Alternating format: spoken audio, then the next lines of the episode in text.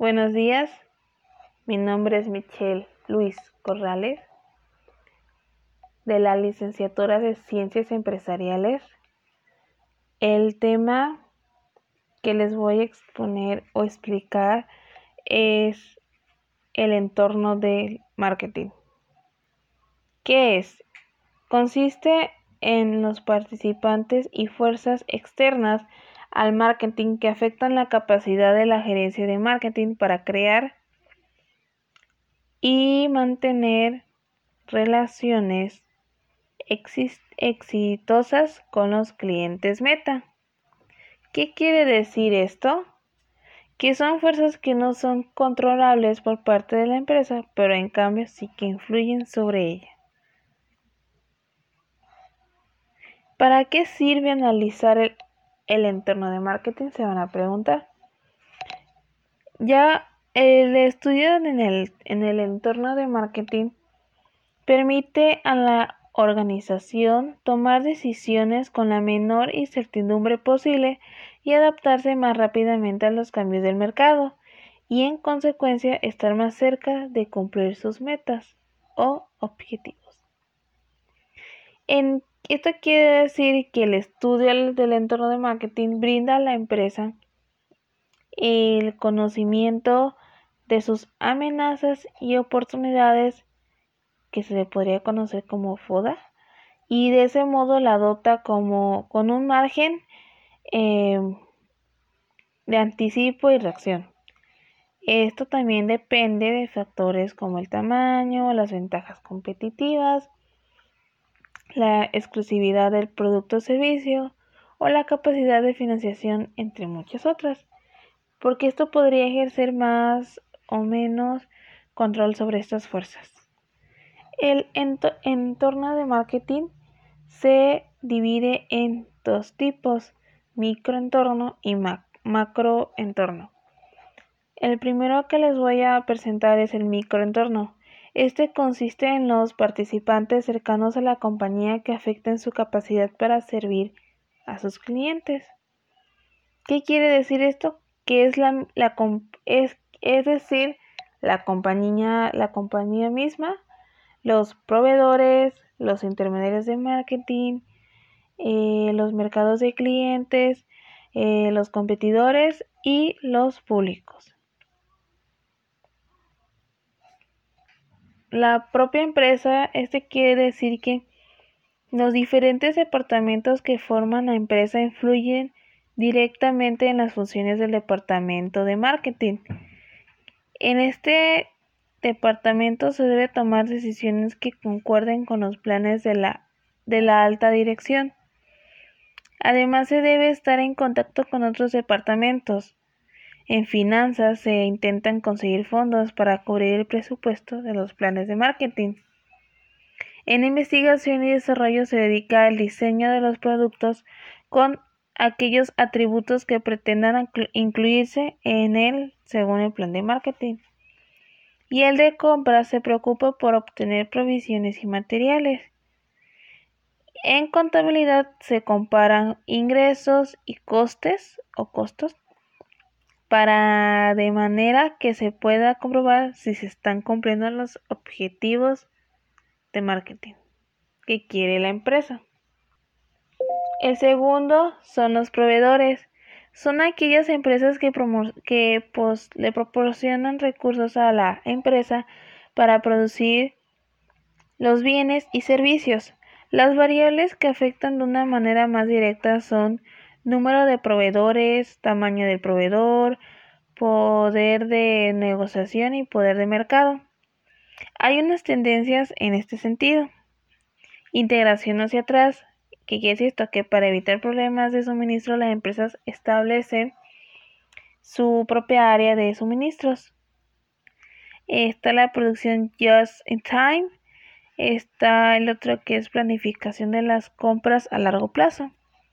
De esta manera, los departamentos de compra, el departamento de compra pueden aprovecharse de descuentos y estar en paz de marketing. El tercero es, son los intermediarios de marketing, que son, que son empresas que ayudan a la compañía a promover vender y distribuir sus bienes con los compradores finales. De este tipo de, eh, intermediarios, de eh, intermediarios de marketing hay cuatro tipos. Los distribuidores, que son compañías que compran bienes o servicios y los comercializan a otras compañías para obtener ganancias. Dichas compañías a veces son llamadas mayoristas. Algunos distribuidores además venden a individuales una cantidad mínima de productos por cada pedido. El otro es empresas de, distribución física. El tercero es, son es la de agencias de servicios de marketing. Y el último son intermediarios financieros. El otro son los competidores, o sea, las, son las empresas que tienen que lograr una ventaja estratégica al posicionarse sus ofertas con más fuerza que las ofertas de la competencia en la mente de los consumidores. Es decir, empresas que fabrican y o venden el mismo bien o servicio que el tuyo, o sea que el mercado puede decir entre uno u otro. Este existen competidores a diferentes niveles. El primer nivel es competidor directo de marca, que es aquel competidor que vende un producto igual o similar al tuyo y vende el mismo segmento de mercado. Competencia de industria, aquellas personas que utilizan la misma tecnología pero que no son idénticos o bien no venden el mismo producto. O, no, no venden en el mismo segmento, perdón, de mercado, como por ejemplo en la industria del automóvil.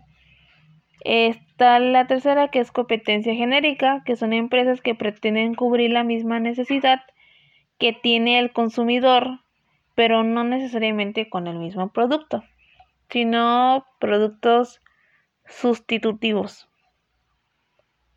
Esta es la competencia económica que se da entre aquellos productos totalmente diferentes y que cubren necesidades diferentes, pero que son incompatibles para la economía del consumidor. El, siguiente son los de los públicos, que pues es cualquier grupo de individuos que tiene un interés o impacto real o potencial en la capacidad de una organización para alcanzar sus objetivos. Unos ejemplos son públicos financieros, públicos de medios de comunicación, públicos gubernamentales, públicos de acción ciudadana, etc. Eh, también está el de clientes, mercados de, eh, un ejemplo son mercados de consumidores, mercados de negocios, mercados de distribución, mercados del sector público, mercados internacionales. Ahora vamos a pasar al, macro, al macro entorno. Este está este tiene como elementos demográficas, económicas, naturales, tecnológicas, políticas y culturales. El macroentorno viene formado por aquellas fuerzas externas sobre las cuales la empresa no puede ejercer ningún tipo de control, pero en ocasiones sí influenciarlas. Es importante tener en cuenta que el macroentorno va a afectar a todo el microentorno. Como ya mencioné, qué fuerzas son o qué elementos son. Eh, son las demográficas, las económicas, las políticas, las naturales, las tecnológicas y las socioculturales. Está el entorno, perdón, el entorno demográfico. Primeramente vamos a ver la demografía. Es el estudio de las poblaciones humanas en términos de magnitud, densidad, ubicación, edad, género, raza, ocupación y otros datos estadísticos. Así que el entorno demográfico incluye a la gente y a la gente constituye los mercados. En realidad nos referimos al tamaño de la población. Cuanto más sea más grande sea el tamaño, el tamaño de la población, más posibilidades de negocio podemos tener y por lo tanto haremos más acciones de marketing. También el tamaño de la población cambiará en función de tasa de natalidad, tasa de mortalidad, esperanza de vida, migraciones, etc. Y en función de esto habrá más o menos oportunidades en según qué mercados. En el entorno demográfico entran las tendencias demográficas, que son los cambios en la edad, estructura familiar, población geográfica, características de educación y diversidad poblacional. Un ejemplo puede ser la estructura de edades cambiante de la población, eh, como por ejemplo la generación X incluye a la gente nacida entre 1965 y 1976.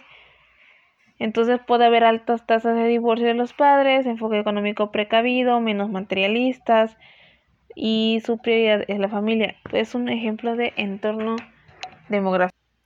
En el entorno demográfico entra el marketing generacional.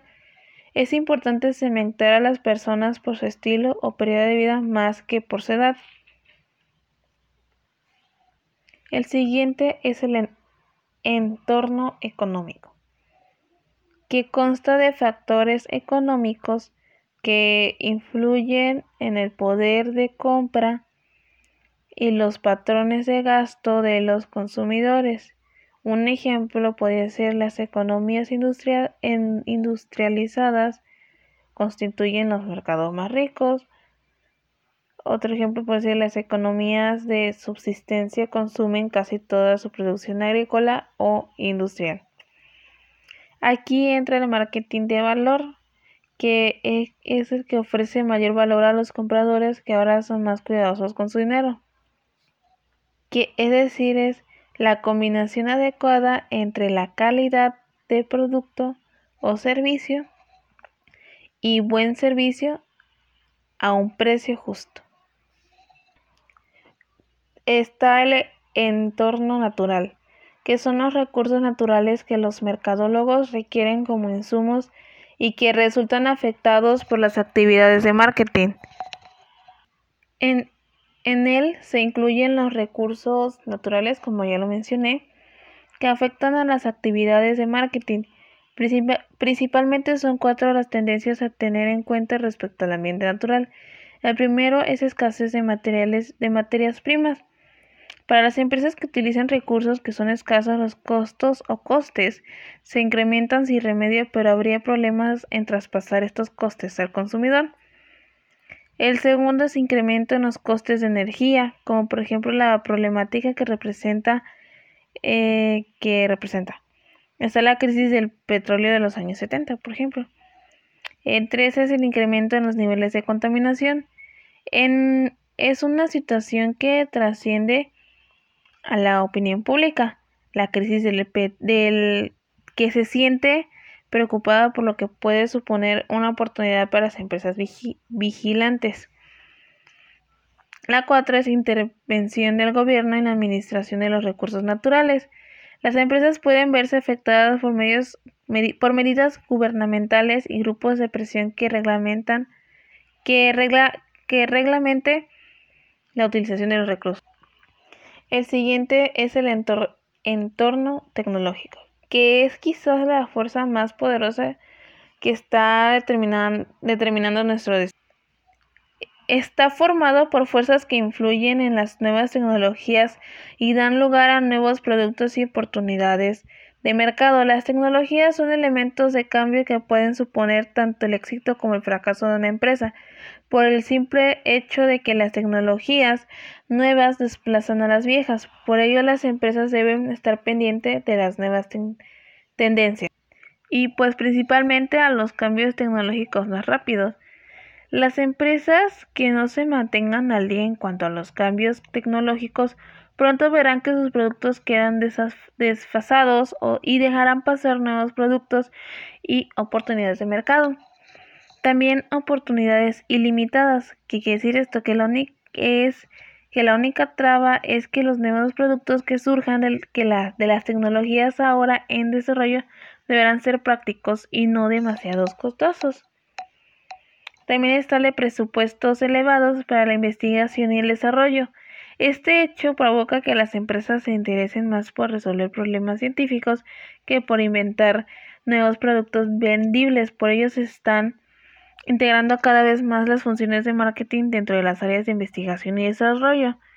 Eh, mayor cantidad de reglamentos ante la creciente complejidad de los productos del público precisa saber si son seguros, con lo cual suelen establecerse controles sanitarios y de seguridad sobre los productos a fin de que no se engañen, no se extrañe peligro hacia el consumidor.